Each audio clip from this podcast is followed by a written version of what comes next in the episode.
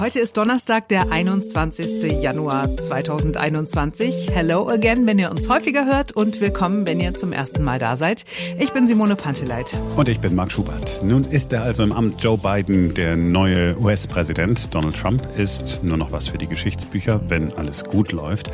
Wir haben uns ja gestern schon mal den Aufbau einer typischen Präsidenten-Antrittsrede angeguckt. Und heute gucken wir, ob Joe Biden sich auch ans Schema F gehalten hat. Dann ist anlässlich der Inauguration, der feierlichen feierlichen Einsetzung des neuen Präsidenten ordentlich Party gemacht worden. Welche Promis da wie gefeiert haben in Zeiten von Corona wird auch ein Thema sein. Und es gibt ja noch einen Grund zu feiern heute. Oh ja, ich weiß. Mhm.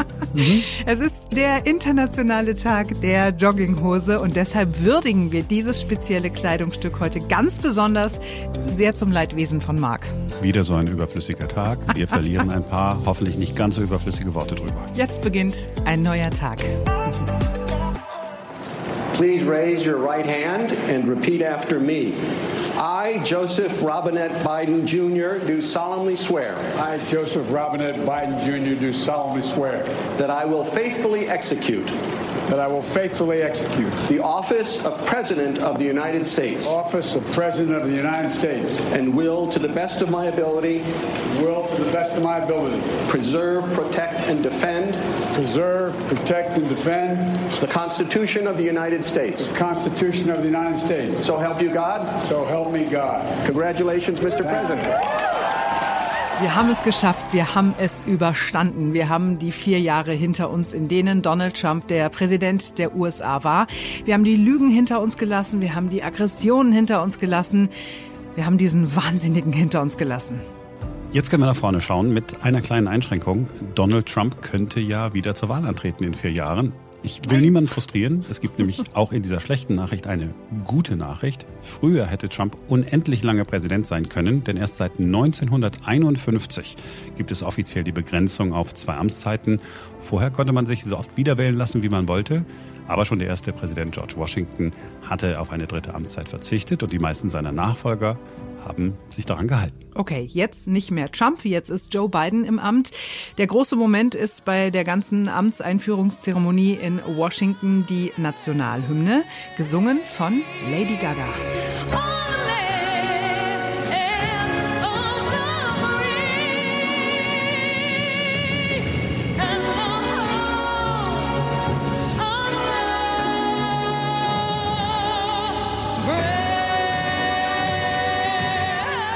Jetzt aber wollen wir auf das gucken, äh, das Joe Biden in seiner ersten Rede im Präsidentenamt gesagt hat. Wir haben ja gestern äh, darüber gesprochen, wie so eine Rede aufgebaut ist.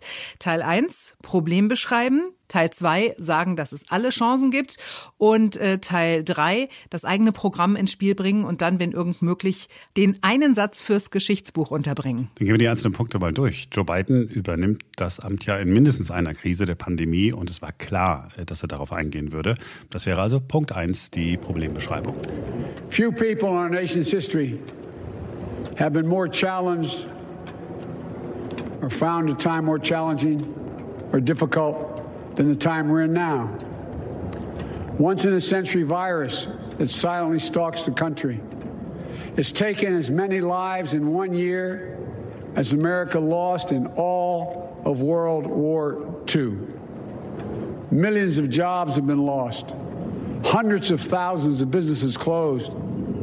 A cry for racial justice, some 400 years in the making, moves us. The dream of justice for all will be deferred no longer. Amerika steckt noch in einer ganz anderen Krise. Das Land ist gespalten. Auf der einen Seite die Trump-Anhänger, die glauben, die Wahl sei nichts als Fälschung gewesen. Und auf der anderen Seite die Menschen, die gar nicht fassen können, wie man das nur glauben kann. A rise of political extremism, white supremacy, domestic terrorism that we must confront and we will defeat. Jetzt der zweite Teil. Wir haben die Kraft, es zu schaffen. Wir sind zusammen stärker, wir können das, wir haben das früher auch schon bewiesen, hat er gesagt. Through struggle, sacrifice, and setbacks, our better angels have always prevailed. In each of these moments, enough of us, enough of us have come together Teil 3, das eigene politische Programm. Ja, sein Programm. Es ging da tatsächlich nicht um einzelne Punkte oder genaue Gesetzesvorhaben in diesem gespaltenen Land. Sein Programm, und das hat sich durch die ganze Rede gezogen, ist Unity, Einheit, Zusammenhalt.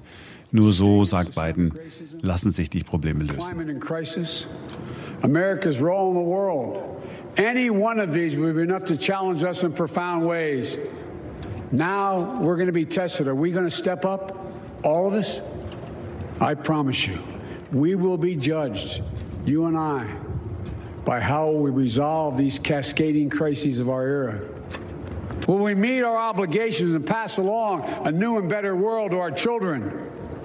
I believe we must. I'm sure you do as well. I believe we will. And when we do, we'll write the next great chapter in the history of the United States of America, the American story. Und jetzt die Frage nach dem Satz dieser einen Aussage für die Geschichtsbücher. Also die Wörter, die am häufigsten aufgetaucht sind, das war Unity und Together.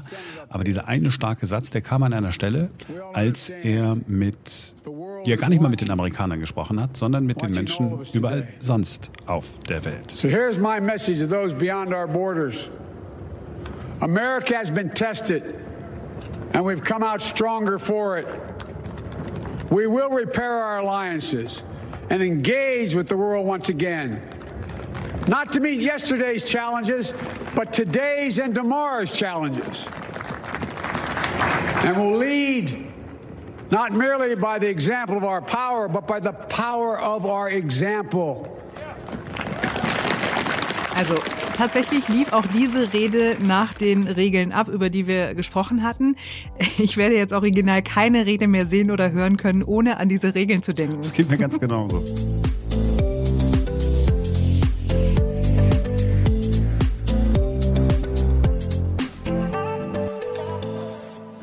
Good evening, America. I'm proud to be here in cold Washington, D.C. tonight. I want to offer this small prayer for our country. This is land of hope and dreams. Grab your ticket and your suitcase. Thunder's rolling down this track. You don't know where you're going now, but you know you won't be back. Darling, if you're weary, my chest.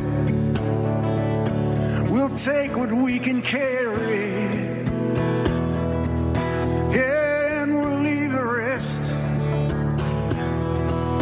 Well, big wheels roll through fields where sunlight streams.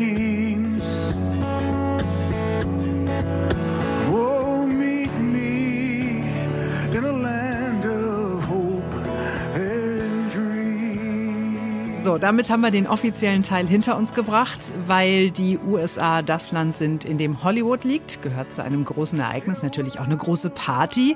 Und eine große Party wiederum bedeutet in Amerika natürlich große Stars. Die gab es auch. Am frühen Morgen unserer Zeit gab es die Celebrating America Primetime Show.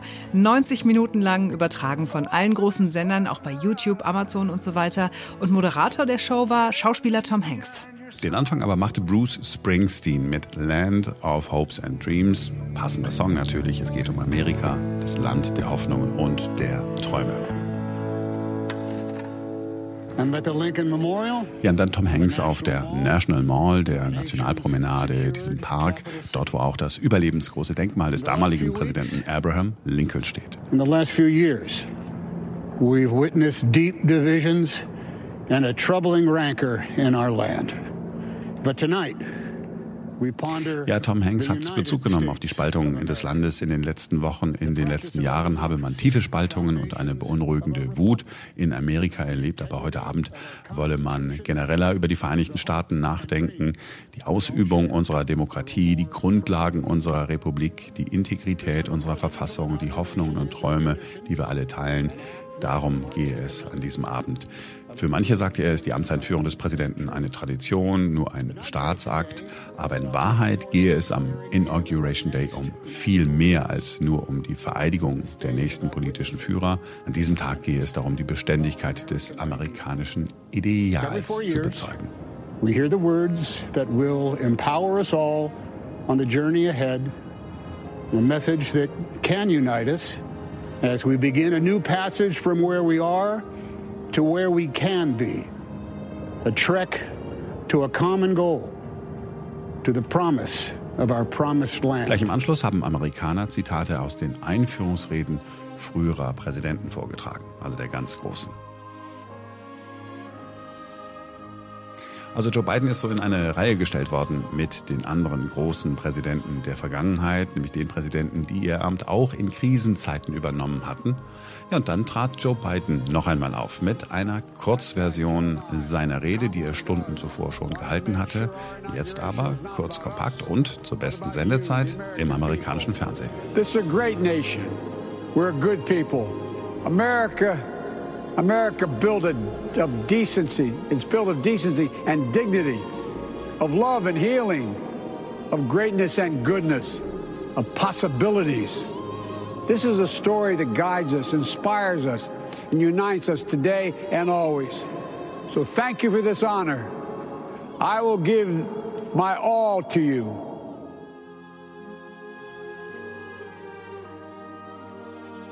May God bless America and may God protect our troops. Ich wehre mich ja konsequent gegen diese kuriosen Feiertage, die angeblich die ganze Welt feiert. Heute ist Stimmt. wieder so ein Tag. Es ist angeblich der internationale Tag der Jogginghose. Auf meine Frage, warum ist denn heute der Tag der Jogginghose, gibt es die Antwort, einfach nur so.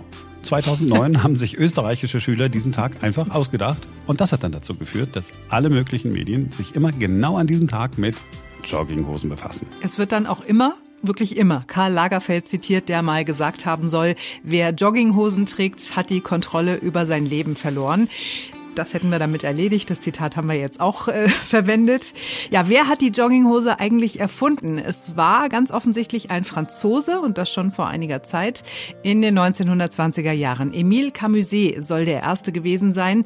Er war der Gründer des französischen Sportartikelherstellers Le Coq Sportif, was der sportliche Hahn heißt. Ja, äh, Jogginghose heißt auf Französisch weil man das ja jetzt wissen muss in diesen Zeiten, an diesem besonderen Tag, les pantalons de survêtement, ganz schlimm wörtlich übersetzt heißt es, die Hosen der Oberbekleidung oder des Trainingsanzugs. Und dann gibt es noch eine Frage.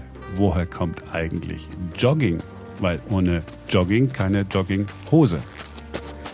Wir haben herausgefunden, der Begriff kommt aus Neuseeland. Da gab es die ersten, die gejoggt sind. Sonst ist man immer nur gelaufen. Das hieß bei Athleten früher, wir machen Roadwork, also Straßenarbeit. Also dann ne, Kilometer abreißen, Kilometer abreißen, um im Training zu bleiben. Und dann war es eine neuseeländische Zeitung, The New Zealand Herald, der zum ersten Mal das Wort Jogging verwendet hat. Das war im Jahr 1962. So. Verrückt. Warum habe ich mich auch breitschlagen lassen, über die Jogginghose mit dir zu sprechen? Naja, weil die Jogginghose so halboffiziell äh, das Modeteil des Jahres 2020, 2021 ist. Hm. Von wem ist diese Jogginghose erklärt worden? Zum Modetrend äh, von denen, äh, die es wissen müssen, vom Deutschen Modeinstitut in Köln. Und warum ist sie so ein großer Trend? Liegt natürlich auf der Hand. Weil wir alle so viel im Homeoffice sind. Soll mhm. aber nicht irgendeine Hose sein, sagt das Modeinstitut, sondern eine Jogginghose aus Jersey-Stoff. Sonst ist diese Hose nicht Mode und auch nicht Trend, sondern nur eben eine Hose, mit Stoffen kenne ich mich denn jetzt aber wirklich nicht mehr aus und deshalb gibt es jetzt unnützes Wissen von Simone. Was ist Jersey-Stoff und wer hat ihn erfunden und warum heißt er so? Warum? Okay, also Wikipedia sagt, Jersey wurde ursprünglich mal aus Wolle hergestellt. Der Name stammt vermutlich von Jersey, der größten Insel im Ärmelkanal. Schon seit dem Mittelalter werden dort Stoffe hergestellt und exportiert. Die britische Society-Dame Lily Langtry wurde 1878 durch ein Bild berühmt, das sie in einem einfachen schwarzen Kleid zeigt, gefertigt von einer Näherin auf Jersey. Ihr Stil war damals sehr beliebt, hat die Nachfrage nach Jersey-Stoffen erhöht und den Durchbruch Durchbruch. Auch in der Haute Couture schafften die Kollektionen von Coco Chanel. Sie gebrauchte häufig baumwollene Jersey-Stoffe. Vorher wurden die ausschließlich für Unterwäsche verwendet. Ja, und damit schließt sich jetzt endlich der Kreis zu Karl Lagerfeld. Denn der, der ja gesagt hat, man verliert die Kontrolle über sein Leben, wenn man eine Jogginghose trägt, ist Anfang der 80er Jahre zu Chanel gegangen. Und derselbe Karl Lagerfeld hat 2014 auf einer Modenschau eine Jogginghose auf den Laufsteg gebracht für Chanel frei nach dem Motto, was interessiert mich mein Geschwätz von gestern? Jetzt fand ich es am Ende des Tages gar nicht so uninteressant, muss ich sagen. Gut, aber jetzt ist es schon wieder vorbei. Das war es für heute. Morgen sind wir wieder da am Tag des Punktemusters, der gleichzeitig auch der Tag der scharfen Soßen ist und der beantworte die Fragen deiner Katze Tag. Das ist nicht dein Ernst. Doch. Und, und, Entschuldigung, ich vergaß noch den Tag des hellen Brownies. Ist aber nur in Amerika ein Aktionstag. Alles echt? Nichts ausgedacht? Alle, alles echt. Ich habe auf der Seite für kuriose Feiertage geguckt. Kommen wir abschließend zu den wirklich wichtigen Dingen. Feedback werdet ihr sehr gerne los per E-Mail an podcast.einneuertag.com und wir freuen uns, wenn ihr uns weiterempfehlt und wir freuen uns auch, wenn ihr uns positiv bewertet bei Apple Podcasts. Und natürlich freuen wir uns, wenn ihr uns abonniert und morgen wieder dabei seid. Dann ist wieder ein neuer Tag. Bis dahin.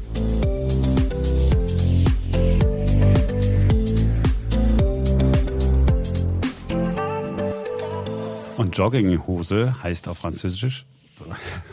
Ich, das, das, Französisch äh, kann ich besser sprechen als der Deutsch. Ähm, nee, kann ich, ich habe den Text absichtlich dir gegeben, weil ich es nicht sagen wollte. Ja, das dachte ich mir.